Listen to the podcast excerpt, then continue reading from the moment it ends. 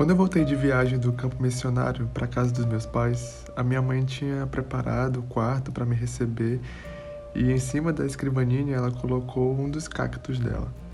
Um lindo item vivo de decoração, mas que me fez pensar: bom, e agora? Eu nunca tive um cacto e não sei como cuidar de um.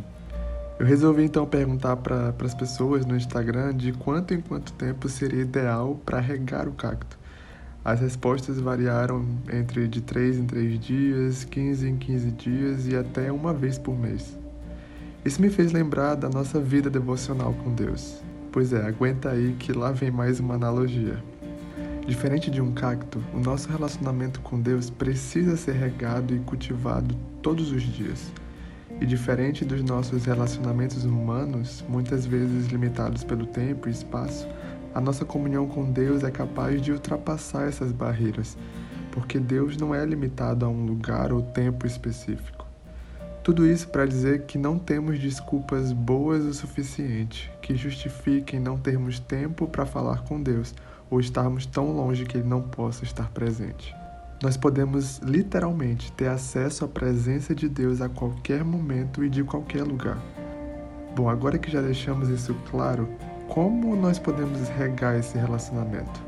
De forma bem prática, a leitura da palavra, juntamente com a oração e meditação, é indispensável nessa jornada para manter a nossa comunhão com Deus viva e saudável. No Salmo 119, versículo 105, nós lemos: A tua palavra é lâmpada que ilumina os meus passos e luz que clareia o meu caminho.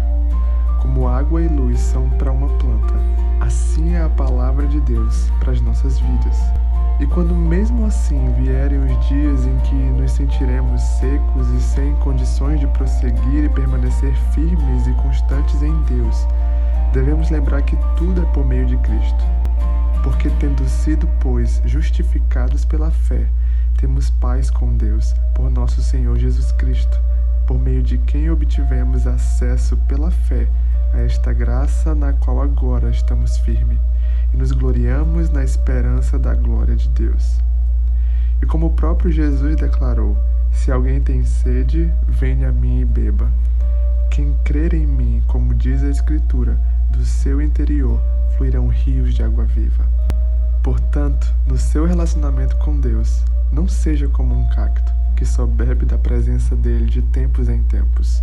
Antes, regue e cultive constantemente o seu relacionamento com Ele, lembrando sempre que você tem acesso à verdadeira fonte de água viva e ao maior dos jardineiros, que preparou e continua preparando o solo para que essa comunhão floresça e dê muitos frutos.